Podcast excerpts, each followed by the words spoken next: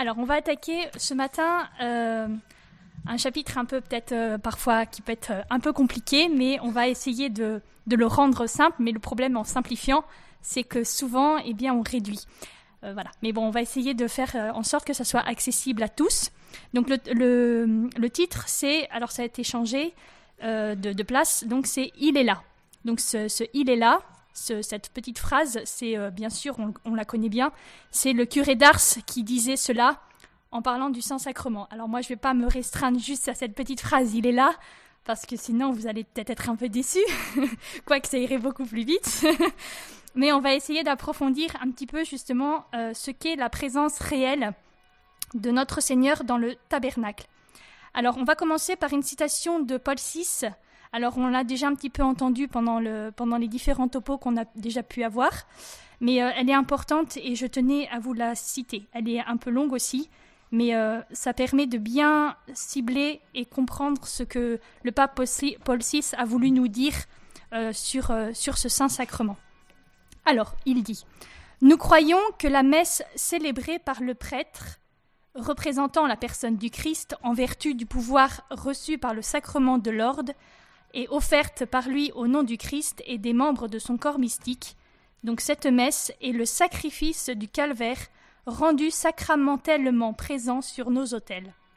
Nous croyons que, comme le pain et le vin consacrés par le Seigneur à la Sainte Seine ont été changés en son corps et en son sang qui allait être offert pour nous sur la croix, de même le pain et le vin consacrés par le prêtre sont changés au corps et au sang du Christ glorieux siégeant au ciel.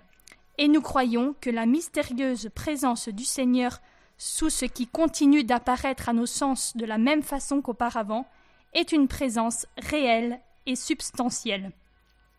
Le Christ ne peut être ainsi présent en son sacrement autrement que par le changement en son corps de la réalité elle-même du pain et par le changement en son sang de la réalité elle-même du vin, seuls demeurant inchangées les propriétés du pain et du vin que nos sens perçoivent.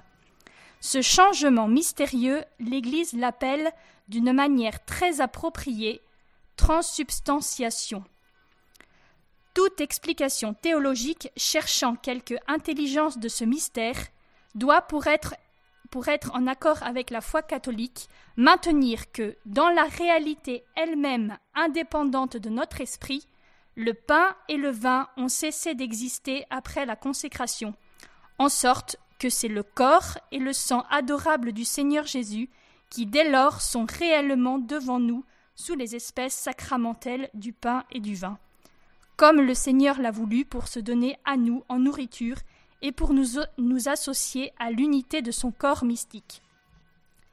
L'unique et indivisible existence du Seigneur glorieux au ciel n'est pas multipliée, elle est rendue présente par le sacrement dans les multiples lieux de la terre où la messe est célébrée. Et elle demeure présente après le sacrifice dans le Saint-Sacrement qui est au tabernacle, le cœur vivant de chacune de nos églises.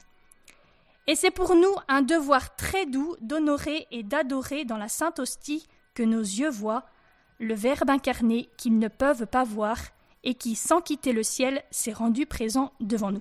Donc là, on voit vraiment que Paul VI, croyait en la présence réelle et substantielle du Christ dans l'hostie, de notre Seigneur. Alors, euh, il a donné ce texte, il a donné aussi un texte qui est très important, donc le credo euh, du peuple de Dieu en 1968. Et donc, ce, credo a vraiment été donné pour confirmer la foi de ses frères en un temps où des catholiques se laissaient prendre par une sorte de passion du changement et de la nouveauté. Voilà, donc on va voir que euh, certains membres de l'Église actuellement, on voit bien, n'acceptent plus le contenu de ce credo. Et donc il est nécessaire à nous de savoir et de montrer que la foi de l'Église en la présence réelle est fondée dans l'Écriture sainte. Donc ça, ce sera ma première partie, ce sera une partie qui ira un peu rapidement. Donc voir euh, bah, comment le Dieu a été présent à son peuple euh, bah, dans toute l'Écriture sainte.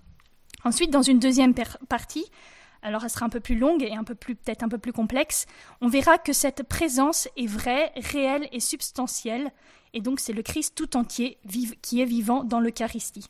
Et ensuite, dans une troisième partie, si on a un peu le temps, parce que cette deuxième partie sera longue, euh, on verra un peu les hérésies qui ont abondé, au fil des siècles, mais qui sont euh, des, enfin, ces hérésies, il faut les voir un peu comme euh, une opportunité aussi, parce qu'elles ont permis de définir des dogmes, et donc de, de développer la foi de l'Église et de l'approfondir. Voilà, donc c'est sûr que ça a été des moments douloureux, mais des moments douloureux, un peu comme un enfantement, après, il y a quelque chose de mieux qui surgit. Voilà. Donc première partie euh, qui va être assez rapide, c'est donc la présence de Dieu dans l'Écriture sainte. Alors vous connaissez tous l'épisode avec Moïse. Euh, donc euh, ce sont des préfigurations de, Dieu dans le, dans, le peuple, chez le peuple juif.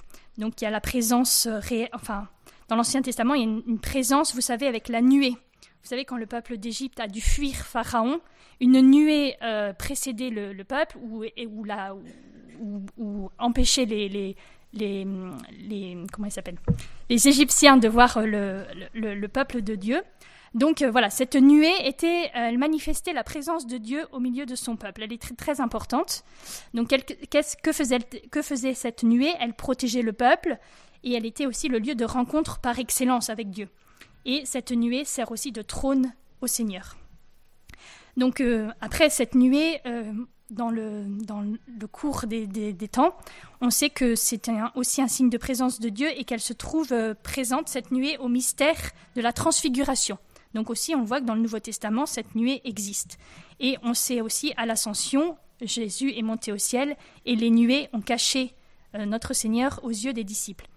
Et on sait qu'à la fin du monde, notre Seigneur reviendra sur les nuées.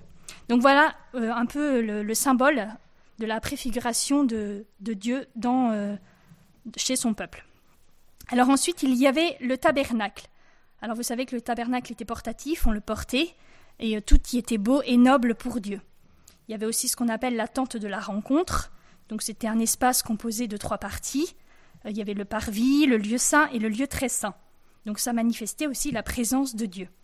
Alors tout, voilà, il y avait beaucoup de beaucoup d'objets liturgiques dans ce dans, ce, dans cette tente.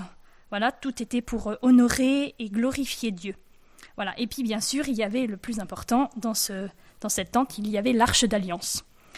Alors, elle était couverte d'un propitiatoire euh, avec deux chérubins qui, euh, qui étaient tournés vers le propitiatoire et qui couvraient de leurs ailes ce, cette arche. Voilà. Donc, je ne vous fais pas la description parce qu'on peut la lire dans, dans, la, dans la Bible. Voilà. Mais euh, on voit vraiment que cette arche d'alliance était importante pour les, pour les juifs et même les nations païennes. quand, on, quand, on, le voit dans, dans la Bible, quand l'arche malheureusement a été prise par, euh, par des peuples euh, païens, eh bien, ils croyaient vraiment au Dieu des Juifs et il y avait des mots qui, qui, sévissaient dans leur, dans leur pays parce que bah, l'arche d'alliance n'était pas au bon endroit. Dieu ne voulait pas qu'elle appartienne aux païens, mais au peuple de, juifs. Voilà, donc voilà un peu les préfigurations dans l'Ancien Testament. Et ensuite, dans le Nouveau Testament, eh bien aussi, il y a des, des préfigurations de cette présence de, Dieu. Alors, elle n'est pas encore tout à fait visible. Alors, on en a parlé, c'est le discours sur le pain de vie. Alors, voilà, Jésus annonce déjà ce qu'il va faire pour l'humanité. Il va rester avec elle jusqu'à la fin des temps. Alors, euh, on, a, on, a, pas mal explicité pendant la, session ce, passage. Alors, euh, je voulais juste vous dire, euh, peut-être souligner ce, petit aspect-là, que quand Jésus dit il faut que l'on mange ma chair et que l'on boive mon sang, vous savez qu'à ce moment-là, beaucoup n'ont pas compris, enfin, ont compris, oui, mais pas vraiment dans le bon sens. Ils, ont quitté le Seigneur. Et parce qu'en fait, il faut se mettre à à la, place des Juifs, boire le sang cela voulait, en fait, le sang était principe de vie des êtres vivants. Donc, si on buvait le sang, en quelque sorte, si je me trompe, vous me dites, mais euh, on se prenait un peu pour Dieu qui était maître de la vie. Voilà. Donc, c'est là qu'ils n'ont pas compris. Ils n'ont pas compris qu'en fait, ben, Jésus était là pour donner son sang, mais le sang, c'est la vie éternelle, en fait, là qu'il veut nous donner. Alors voilà, c'était juste pour souligner un peu, pour les juifs, le sang était quelque chose vraiment, euh, on, on, ne pouvait pas en boire et on ne pouvait pas y toucher parce que ça ne nous appartient pas. Voilà, c'était euh, c'était un peu, si vous voulez, l'analogie de l'âme dans le corps. Le sang, euh, voilà, c'était vraiment le principe de vie du corps, et comme l'âme est le principe de vie aussi du corps. Voilà, c'était un peu, euh, c'était quelque chose qui, n'est pas passé pour les juifs parce que c'était trop, c'est trop scandaleux. Voilà. Alors, euh, on va s'arrêter là pour le discours du pain de vie et on va passer à la deuxième partie qui est vraiment importante et qu'il faut vraiment qu'on approfondisse parce que c'est justement tout le, tout le mystère qui est actuellement remis un peu en cause. Alors, euh, cette deuxième partie, elle s'appelle, euh, on a vu que c'est une présence dans l'Eucharistie qui est vraie, réelle et substantielle. Donc, on va s'intéresser aux différents modes de présence qu'il est important de définir pour bien cibler ce qu'est la présence vraie, réelle et substantielle. Alors, vous savez que le Christ est présent tout entier et vivant dans l'Eucharistie. Effectivement, le Concile de Trente déclare que l'Eucharistie contient le corps et le sang du Christ, en même temps que son âme et sa divinité, et par conséquent sa personne tout entière. C'est donc bien le Christ qui est là, le Christ qui a dit de lui-même Je suis le pain de vie. Mais comment est-il présent? De quelle présence s'agit-il? Et trois mots suffisent au concile pour, euh, préciser et définir le mode de cette présence. Alors en latin, ça fait vere, réalitaire et substantialitaire, ce qui veut dire vrai, réel et substantiel. Il y a dans ces trois mots de quoi affermir notre pensée et aussi de quoi la libérer et l'élargir. Donc avant d'étudier cette présence vraie, réelle et substantielle, on va d'abord dire un petit mot sur les, différentes, les différents modes de présence. Alors tout d'abord, là, je, vais citer un peu Père Bernard, qui avait fait aussi un, exposé euh, sur, euh, sur l'Eucharistie. Donc il disait que Dieu est créateur, et donc comme il est créateur, il est présent à toute créature, parce qu'il maintient chaque créature dans l'existence. Dieu maintient aussi Satan, aussi malheureusement. Tous les démons tous les démons et tous les damnés, il les maintient dans l'existence. Cette présence de création, cependant, est très mystérieuse. Nous ne pouvons pas parfaitement nous imaginer tout ce qu'elle est. Jésus nous a fait comprendre combien son Père prenait soin des créatures en nous disant qu'il connaissait le nombre de leurs cheveux. Ça, vous pouvez le lire dans Luc 12, verset 7. Et Dieu est présent à certaines créatures aussi d'une manière plus merveilleuse encore. Donc on a vu Dieu créateur est présent à toute créature, du fait qu'il est créateur, et là on va voir qu'il est présent, mais par la grâce. Les théologiens ont parlé de cette présence ineffable comme une habitation de Dieu dans l'âme. Alors celle qui est très forte dans ce domaine, comme si ça fait on peut la citer, c'est la bienheureuse Élisabeth de la Trinité, qui s'est émerveillée devant les dons inouïs que nous recevions par le baptême. Donc on a la vie de Dieu participée, on participe à la vie de Dieu. Voilà. Nous ne sommes pas cependant devenus Dieu par nature, mais participants à la nature divine. La grâce sanctifiante demeure habituellement dans notre âme, c'est pour ça qu'on l'appelle aussi euh, sanctifiante ou habituelle. Donc elle demeure dans notre âme et nous demeurons ainsi en état de grâce. C'est-à-dire si nous ne commettons pas de péché mortel, cette présence de Dieu en nous reste. Voilà. C'est une présence de grâce supérieure à la présence de création car c'est une présence d'amour. Dieu maintient les démons dans l'existence, il est présent à eux par sa puissance de créateur, mais il n'est pas présent à eux par sa présence de grâce et d'amour. Dieu est également présent, donc là c'est une troisième, présence, on va dire, est, également présent euh, par une présence spirituelle. Alors comment nous imaginer une telle présence? Jésus a dit que lorsque deux ou trois étaient réunis en son nom, il était au milieu d'eux. Au milieu d'eux. Matthieu 18, 20. Jésus est donc bien présent dans la prière de son Église. Quant à la présence substantielle, donc là on passe encore à un autre, un autre mode de présence, qu'apporte-t-elle, donc la présence substantielle, qu'apporte-t-elle de plus? Eh bien, il nous est bien difficile de l'exprimer intellectuellement, parce qu'on arrive à un mystère. C'est un mystère ineffable. Essayons tout de même de mieux la comprendre. Pourquoi le Verbe de Dieu s'est-il incarné? Il s'est incarné en vue de notre rédemption et de notre sanctification, mais aussi pour que nous puissions connaître l'amour de Dieu et avoir sous nos yeux le parfait modèle de sainteté. C'est ce que nous pouvons lire dans le CEC au, au numéro 456 et 460. Donc nos yeux de chair ne pouvaient pas voir Dieu. Par l'incarnation, les contemporains de Jésus ont pu voir le Verbe incarné. Jésus a dit à Philippe que le voir, c'était voir le Père. Jean 14, 9. Voir Dieu, n'est-ce pas l'immense désir qui habite notre cœur Saint Jean a écrit dans sa première lettre ce que nous avons entendu, ce que nous avons vu de nos yeux, ce que nous avons contemplé, ce que nos mains ont touché du Verbe de vie, nous vous l'annonçons. 1 Jean chapitre 1 verset 1. Donc Jésus ressuscité ne peut plus être perceptible par nos sens, car sa chair a été totalement spiritualisée. On sait qu'il a un corps glorieux. et ça c'est 1 Corinthiens 15 qui nous dit cela. Il a voulu un nouveau mode de présence ineffable par lequel il demeurerait tous les jours avec nous sans cesser d'être à la droite de son Père. Ce mode, c'est sa présence réelle et substantielle dans l'hostie. Alors ne cherchons pas à nous imaginer comment Jésus peut être à la fois substantiellement présent dans son corps ressuscité, à la droite de son Père, et substantiellement présent dans tous les tabernacles du monde. Marcel Clément disait à Marthe Robin qu'il ne savait pas comment faire comprendre cela aux enfants.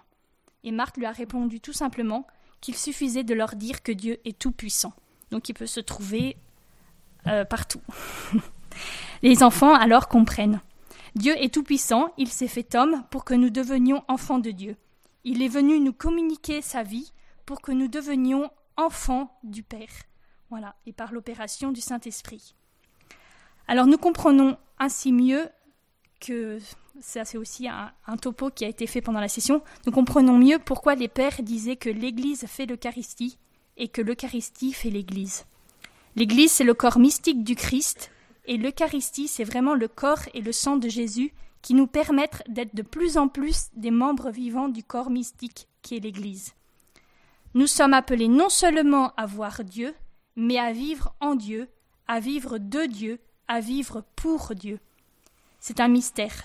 Mais par le très saint sacrement, nous sommes plongés réellement en ce mystère, nous vivons en Dieu, nous nous nourrissons de Dieu. En communion, en communion, nous entrons dans une relation réelle avec Jésus, plus grande, plus intime encore que la relation que pouvaient avoir les gens de Palestine qui rencontraient Jésus pendant sa vie publique. Pour comprendre ce grand mystère, il faut un cœur d'enfant humble et confiant et savoir adorer Jésus aussi. Alors nous avons vu quelques modes de, présence, on va un peu continuer encore pour euh, mieux cerner en quoi la, présence réelle de Jésus est une présence vraiment supérieure à toutes les autres présences qu'on va, va citer maintenant. Donc il y a, euh, ça c'est euh, une autre présence, donc la présence symbolique. Alors là, accrochez-vous. la présence eucharistique n'est pas seulement une présence symbolique, ça il faut bien qu'on se le grave dans la tête. La foi de l'Église tient cette présence pour véritable. C'est une présence vraie, et surtout pas une affaire de mots, d'imagination ou de sentiment. Il ne faut donc pas y voir un simple mémorial. Sans doute, le rite eucharistique évoque le souvenir de Jésus, de sa passion et de sa mort. Notre Seigneur l'entendait bien ainsi. Faites ceci en mémoire de moi. Mais ceci garde toute son objectivité concrète. Ceci, c'est son corps. C'est le calice, et ceci, c'est le calice de son sang. L'Eucharistie est la reproduction effective de ce que le Christ a fait, et non pas seulement un rite commémoratif, un geste imité et vague dont il n'est pas d'avance déterminé le sens et la portée.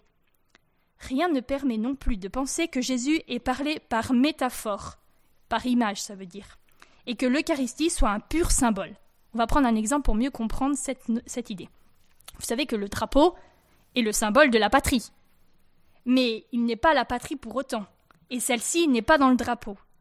La petite croix que l'on porte est le signe de notre foi, mais notre foi est dans notre cœur et elle est distincte de la croix en elle-même. L'Eucharistie est bien un symbole, un signe, un symbole de l'amour divin, signe de la grâce, mais c'est un signe plein de réalité. Le Christ est enfermé dans le signe. Jésus n'a pas dit ceci est l'image de mon corps, ou ceci représente mon corps, mais bien ceci et mon corps. À ce point de vue, l'Eucharistie ne se comporte pas comme les autres sacrements. C'est pour ça que c'est le, sacrement le plus grand. Dans le baptême, par exemple, l'eau unie aux paroles sacramentelles est le signe de la grâce sanctifiante. Mais ce n'est pas la grâce sanctifiante, l'eau. On est bien d'accord. Et l'exécution du signe confère la grâce. Voilà. Donc l'hostie eucharistique, au contraire, porte en elle-même la grâce avec l'auteur même de la grâce Le pain n'est plus du pain, il est le corps du Christ. Voilà, donc c'était vraiment important de faire la distinction avec la, présence symbolique. Alors maintenant, on va voir une autre présence, la présence morale. Alors, il y a encore une autre façon d'être présent. Et cette présence, on l'appelle la présence morale. Je suis présent, on va prendre un exemple pour mieux comprendre cette présence morale. Je suis présente en quelque sorte à votre pensée parce que j'écris et que vous lisez. Par exemple, si je vous envoie une lettre, bah, vous recevez la lettre, vous vous lisez, et je suis en quelque sorte présente. Voilà. Mais euh, on peut dire aussi, pour prendre un autre exemple, la France est moralement présente là où sont ses ambassadeurs, ses armées, ses flottes. La présence morale est donc une présence de puissance ou d'influence qui s'exerce par intermédiaire, par délégation, par mission. C'est une action à portée plus ou moins lointaine, mais pour efficace qu'elle soit, elle n'est pas une présence réelle. Je ne suis pas plus dans mon papier que la France n'est sur ses vaisseaux, tandis que le Christ, lui, est réellement dans l'Eucharistie. Et s'il y agit, c'est d'abord parce qu'il y est. Donc voilà autant de conceptions diverses que l'Église a dû éliminer d'abord dans sa lutte contre les diverses sectes afin de sauvegarder la vérité du mystère eucharistique et que de telles interprétations auraient été totalement vidées de son contenu. Donc on va voir maintenant une autre présence aussi, parce qu'il y a beaucoup de modes de présence. J'essaye d'être pas trop être exhaustive, mais il faut quand même qu'on sache euh, un peu de quoi on parle quand on parle de la présence réelle, vraie et substantielle. Donc on va voir euh, le dernier mode de présence que j'ai noté ici, c'est la présence mystique. Mais cette présence est réelle. Hein. Alors cependant, pour vraie et réelle qu'elle soit, cette présence n'est pas une présence ordinaire. De toute évidence, elle reste une présence mystique, c'est-à-dire secrète, cachée, inaccessible au contrôle des sens, perceptible seulement par la foi. Il ne faut donc pas l'entendre d'une façon grossièrement matérielle, comme faisaient les Capharnaïtes, c'était une secte primitive qui soulevait à cet égard des questions étranges. Il s'arrêtait à, des détails bizarres. Il demandait ce qu'il en était de l'âge, de la taille du Christ, ou encore de tel ou tel de ses organes, de ses os, de ses dents ou de ses cheveux. Cette anatomie puérile, la foi de l'Église est opposée à cela. Cette foi, le Concile de Trente l'éclaire autant qu'il est possible de le faire par le troisième terme qu'il applique à la présence eucharistique et qu'il nous reste à examiner, c'est le mot substantialitaire, ce qui veut dire substantiel. La présence eucharistique est une présence substantielle. Alors on va passer à une deuxième partie. Dans, cette partie, déjà qu'on est déjà dans la deuxième partie, mais on va dire que ça s'appelle B cette partie. Donc on va voir la présence mystique et la présence substantielle de Jésus. Voilà, donc c'est le mystère de la transsubstantiation. Alors frère Henri-Marie vous a un peu parlé euh, du développement du dogme de la transsubstantiation. Euh, oui, de la transsubstantiation. Alors c'est frère Léopold Marie qui a, qui a été le porte-parole de frère Henri-Marie. Mais là, on va essayer de voir un peu ce que cache ce mot en fait. Voilà, donc accrochez-vous bien parce que c'est vrai que c'est pas toujours évident. Il faut pas perdre le fil. Voilà, moi je perds pas mes lignes, mais vous perdez pas le fil. Alors, nous avons parlé de présence réelle, d'une présence mystique, c'est-à-dire inaccessible au sens de l'homme. Et saint Thomas d'Aquin disait, euh, on le chante parfois dans, certains hymnes, L'œil, la main, le goût s'y tromperaient, la foi seule connaît cette présence. Voilà. Alors, on va se pencher un peu sur ce que nous dit le CEC e maintenant. Euh, voilà, donc c'est au numéro 1374. Donc, il nous dit le mode de présence du Christ sous les espèces eucharistiques est unique. Il élève l'Eucharistie au-dessus de tous les sacrements et en fait comme la perfection de la vie spirituelle et la fin à laquelle tendent tous les sacrements. Dans le très saint sacrement de l'Eucharistie sont contenus vraiment, réellement et substantiellement le corps et le sang conjointement avec l'âme et la divinité de notre Seigneur Jésus-Christ, et par conséquent le Christ tout entier. Cette présence, on la nomme réelle, non à titre exclusif, comme si les autres présences n'étaient pas réelles, mais par excellence parce qu'elle est substantielle et que par elle le Christ Dieu et homme se rend présent tout entier. Alors nous savons que c'est par la consécration que s'opère la transsubstantiation du pain et du vin dans le corps et le sang du Christ, de sorte que les espèces consacrées du pain et du vin, le Christ lui-même est vivant et glorieux, et il est présent de manière vraie, réelle et substantielle. Son corps et son sang, avec son âme et sa divinité, sont là. Mais que signifient ces mots très exactement? Pour répondre à cette question, il faut utiliser deux termes philosophiques, celui d'accident et celui de substance, que nous pouvons expliquer en prenant une comparaison. Alors on va essayer de simplifier un peu les choses parce que c'est vrai que c'est de la philosophie là. Alors, par exemple, notre corps a une apparence.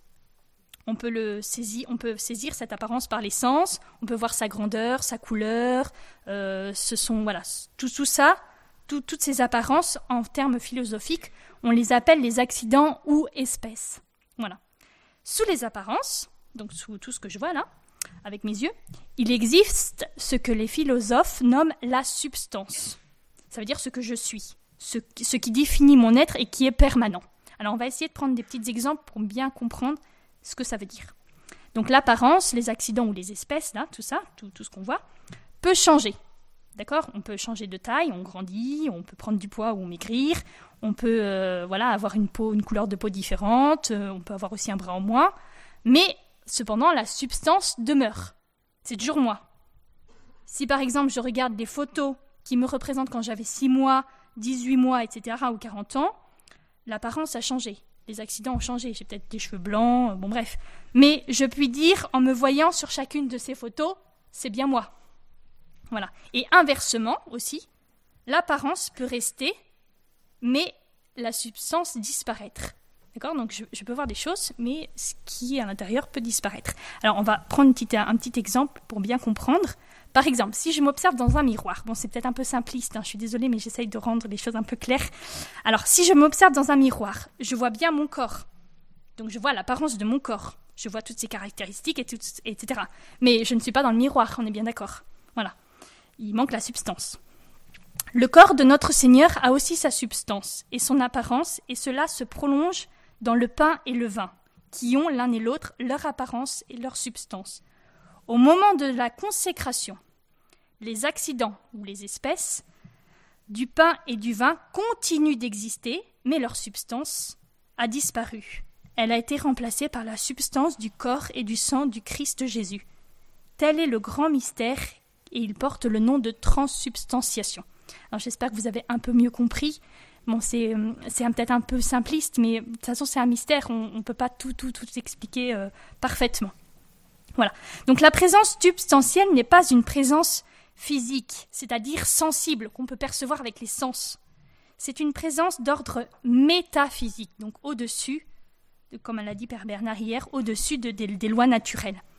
En effet, la présence physique est caractérisée par l'ensemble des formes naturelles à un être donné et c'est à ses apparences, à ses formes, qu'un être se fait reconnaître. Effectivement, si, si je suis un esprit, bah oui, bah vous me verrez pas, vous ne pourrez pas me reconnaître parce que vous me verrez pas. Voilà. Mais là, si, si j'ai si quelque chose de, physique, de concret, vous, pouvez euh, le, voir, le, savoir que, que je suis là.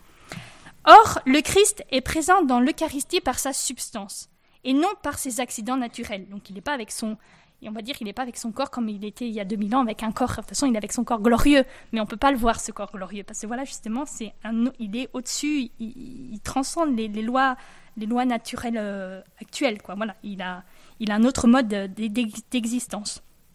Donc les formes humaines que sa personne, donc la personne de Jésus, euh, que, oui, que, sa personne a revêtues dans le temps, donc euh, Jésus a été bébé, adolescent, jeune homme, ces formes physiques sont absentes.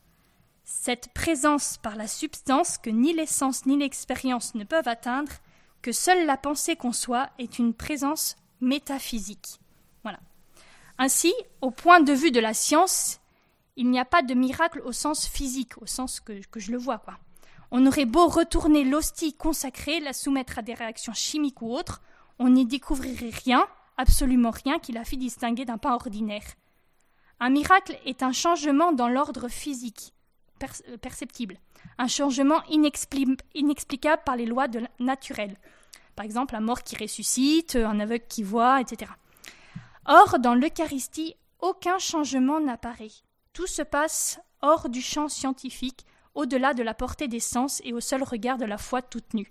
Alors bien sûr, il y a des miracles eucharistiques, mais ce n'est pas la, commune mesure, enfin, notre Seigneur veut vraiment qu'on accède à ce sacrement par la foi.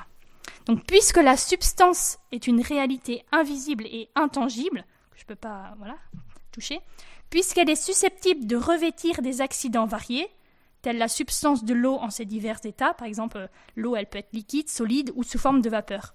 Voilà, donc euh, ça reste cependant de l'eau.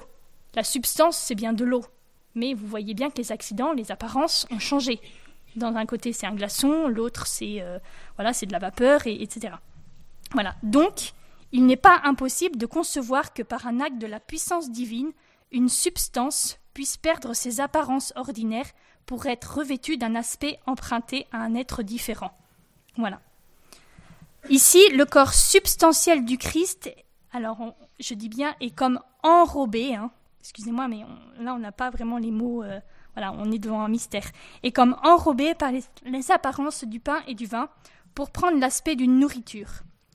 Aucune impossibilité métaphysique, aucune contradiction logique ne s'y oppose. Pourquoi ce reste inadmissible pour la raison si ce n'est pas impossible à Dieu? Voilà, donc là on touche le mystère. Alors j'espère que vous avez mieux compris un peu euh, voilà, euh, ce qu'était la présence substantielle de Jésus.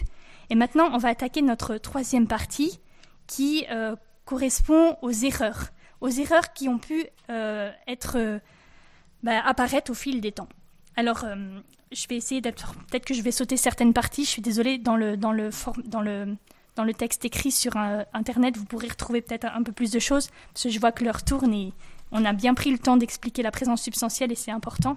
Mais euh, donc si jamais il y a des erreurs que vous voudriez voir, c'est pas exhaustif, hein, il en manque, mais ça permet de vous donner une petite idée de ce que les gens ont pu penser à différentes époques. Voilà, donc les erreurs au fil du temps, c'est notre troisième partie. Donc on va faire la distinction entre présence spirituelle, présence réelle et substantielle. Voilà. Alors on pourrait se dire, bah, c'est bien gentil, euh, se casser la tête là ce matin c'est à Toussaint franchement. Préféré euh, voilà pas me casser la tête. Mais euh, et en fait il faut vraiment se casser la tête aussi pour expliquer ce mystère. On peut pas garder qu'une foi un peu euh, un peu simpliste. On dit parfois la foi du charbonnier. Il faut vraiment approfondir voilà ce que c'est que cette présence réelle est vraie et substantielle. Donc euh, et cependant, euh, eh bien, on se casse la tête et on comprend toujours pas, hein, malheureusement. Et ce fut l'attitude d'ailleurs de 19 siècles de christianisme, lorsque, agenouillés devant l'hostie sainte, nous en sommes réduits à redire avec le plus grand génie de l'école euh, Je vous adore, ô divinité cachée, et mon cœur se soumet entièrement à votre parole, parce qu'à vous contempler sous vos voiles, il se sent tout entier défaillir. Donc, de toute manière, on touche un mystère. Si nous nous cassons la tête, si l'Église a défini ce dogme si important, c'est que certains esprits ont besoin de passer de la connaissance confuse et globale à la connaissance discrète et précise. C'est aussi bien évidemment pour parer aux nombreuses hérésies qui, au cours des siècles, n'ont pas manqué de surgir. Alors, première hypothèse erronée. Donc, c'est petit a si vous voulez. Donc, une première hypothèse erronée, c'est l'ubiquité divine. Alors, pour expliquer la présence réelle, une première tentative c'est appuyer sur l'ubiquité divine. Ça veut dire l'omniprésence de Dieu. Dieu est présent partout, en effet. Or, le Christ est Dieu. Il est donc dans l'hostie, dans le calice. Ça, c'est un peu leur, leur, théorie. Il suffit à la fois du croyant de s'en aviser pour l'y trouver. Vraiment rien de plus simple. Mais qui ne voit tout de suite qu'une telle conception minimise jusqu'à réduire à rien le dogme eucharistique puisque la divinité ne serait pas présente dans l'Eucharistie à un autre titre que dans n'importe quelle autre partie du monde créé, puisque Dieu est partout. Donc que cette présence n'aurait aucun rapport spécial, sinon purement imaginaire, à la personne du Christ, et par conséquent que le Christ à la scène aurait parlé pour ne rien dire. Son geste n'aurait été qu'un vain simulacre. Donc, vous voyez, de cette hypothèse de l'ubiquité divine, Dieu est partout dans la plante, dans l'air, tout ça, eh bien, on tombe aussi dans le panthéisme. Panthéisme, ça veut dire qu'on croit que tout est Dieu. Voilà. Donc c'est une hypothèse erronée, bien sûr, que l'Église a condamnée. Ensuite, il y a aussi une autre, euh, hérésie, c'est l'impanation. Alors vous en avez peut-être déjà entendu parler. Donc on va l'expliquer, c'est une sorte d'union analogue à l'union hypostatique. Je suis désolée des termes barbares que j'emploie, mais c'est des termes théologiques. Donc en fait, ça reviendrait à dire que le Verbe s'est fait pas comme on dit qu'il s'est fait homme. Vous voyez que ça va pas bien. Donc que le pain est Dieu comme le Christ est Dieu. Dans cette hypothèse, en effet, la présence réelle résulterait d'une relation directe de la personnalité divine, c'est-à-dire du Verbe, avec le pain et le vin.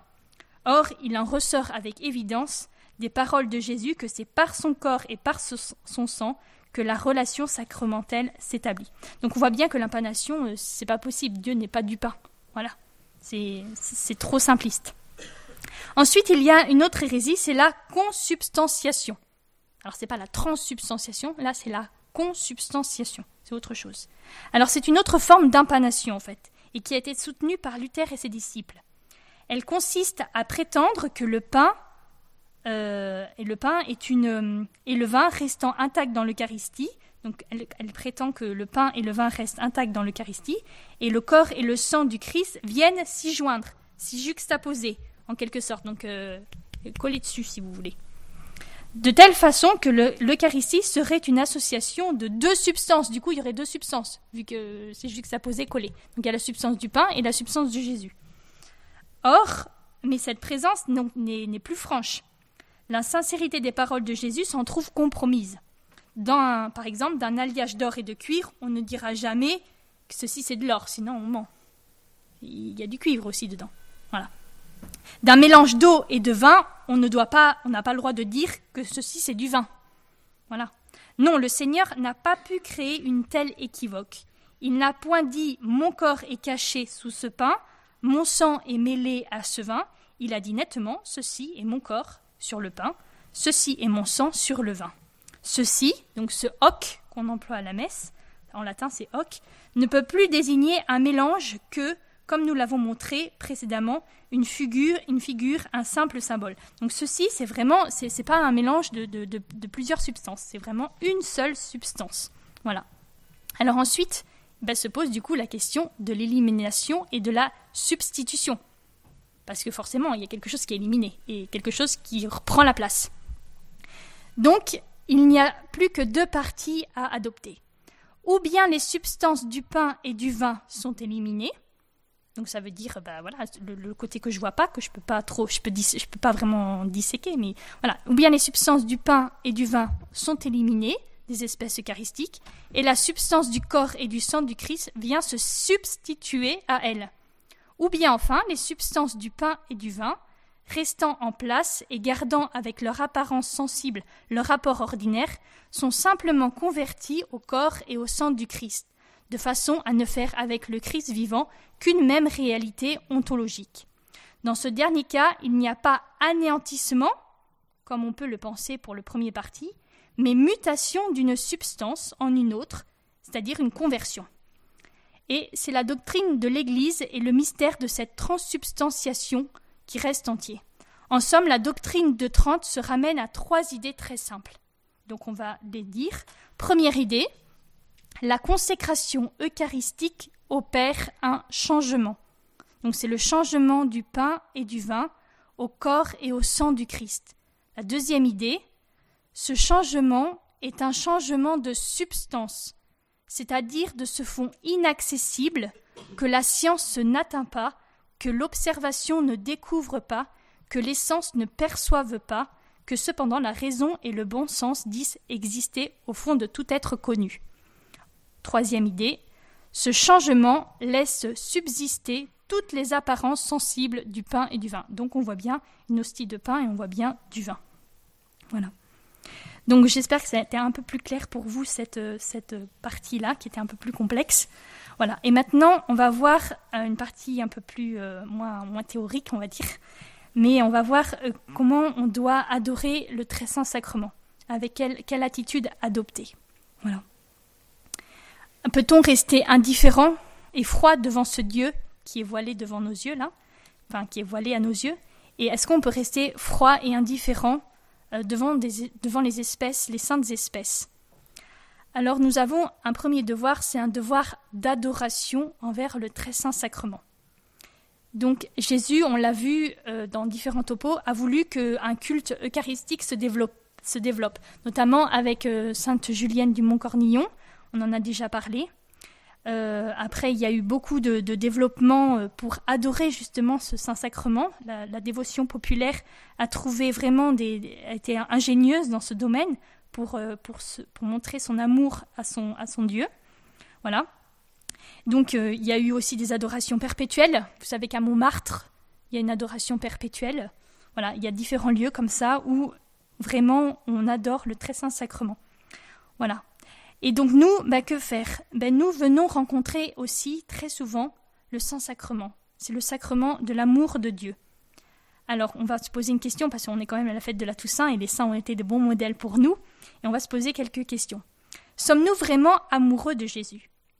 Un amoureux, qu'est-ce que c'est? Un amoureux, il n'a qu'une hâte, c'est d'aller retrouver la personne aimée, quitte à faire des kilomètres pour cela. Nous n'avons souvent, nous, que quelques mètres à faire pour aller le retrouver. Les faisons-nous au moins une fois par jour. Le secret des saints n'a pas été compliqué. Ils venaient très souvent auprès de l'autel du Saint-Sacrement, se laisser aimer par leur époux et lui dire et redire Jésus, je t'aime. Ensuite, donc, une fois que nous rencontrons le Saint-Sacrement, on peut se dire bah, pourquoi ne pas aller communier tous les jours?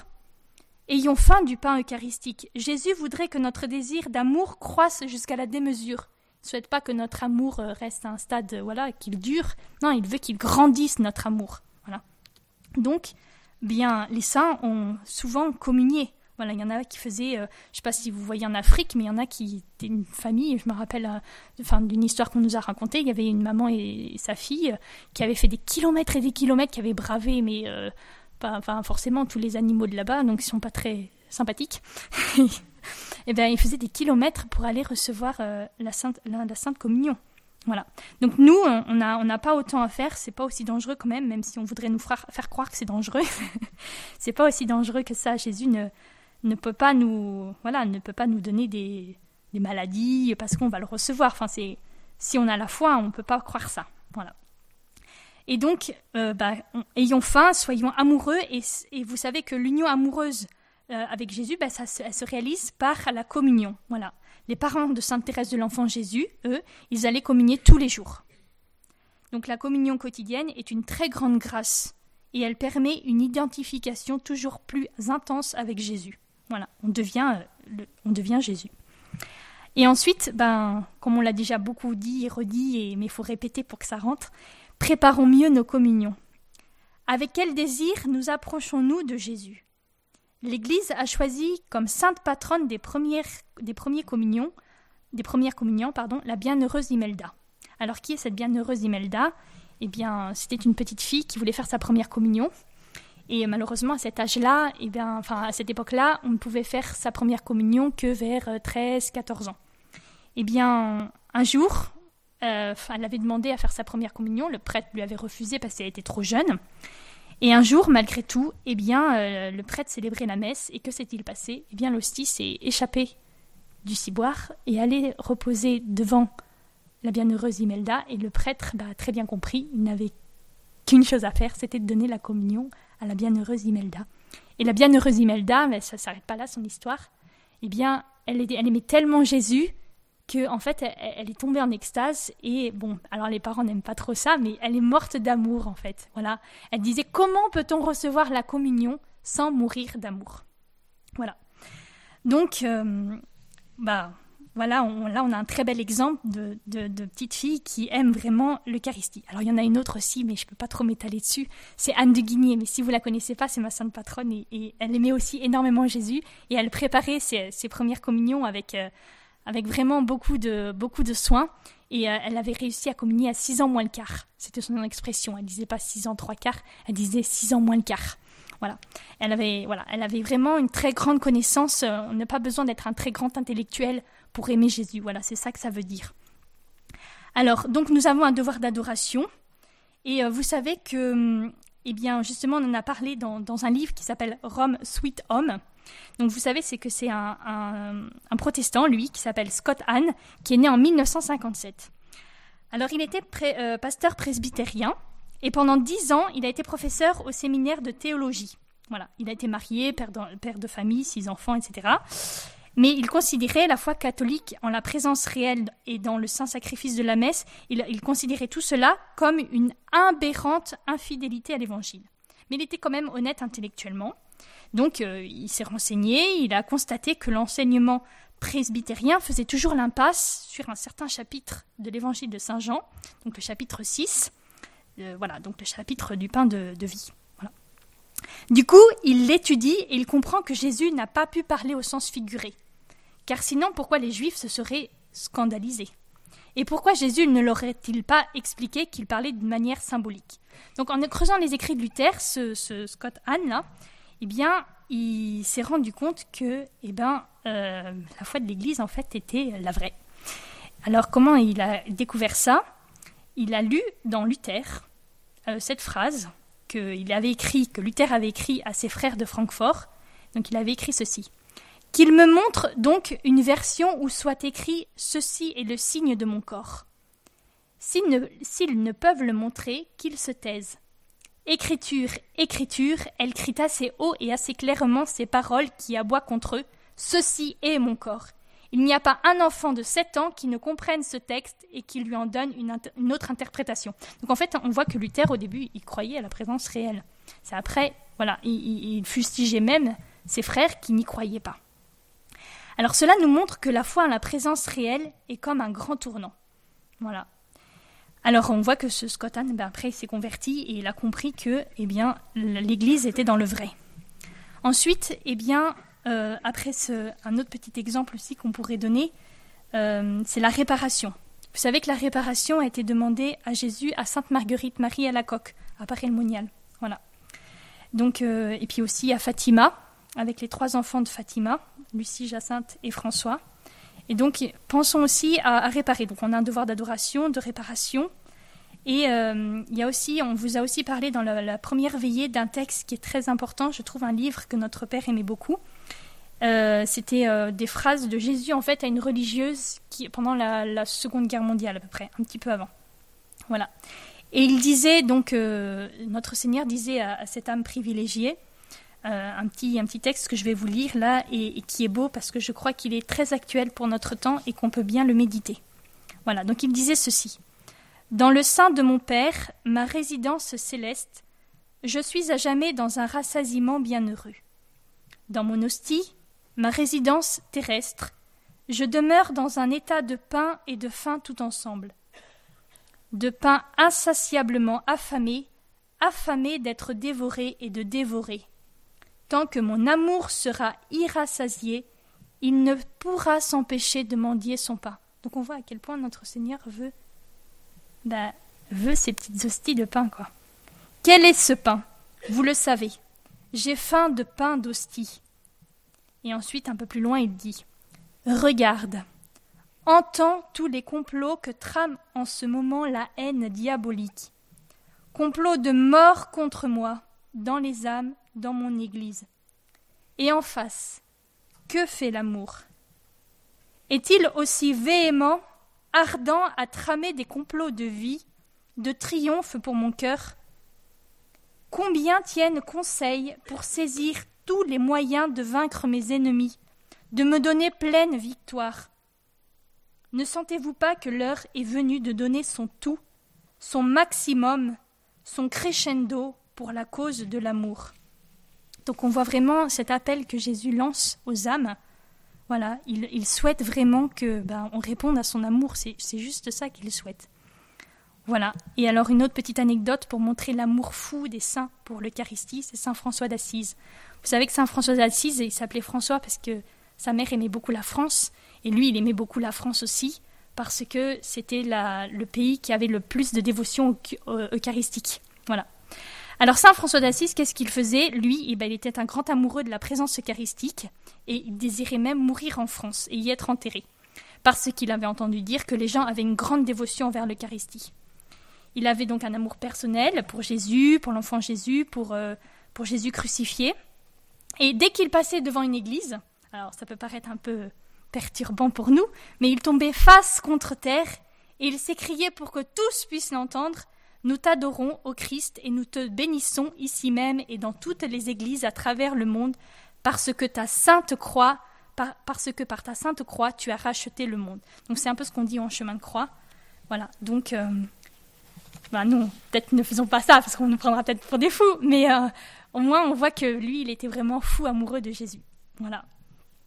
Alors après, bon, il y aurait bien d'autres choses à vous dire encore, mais euh, voilà, c'est l'essentiel.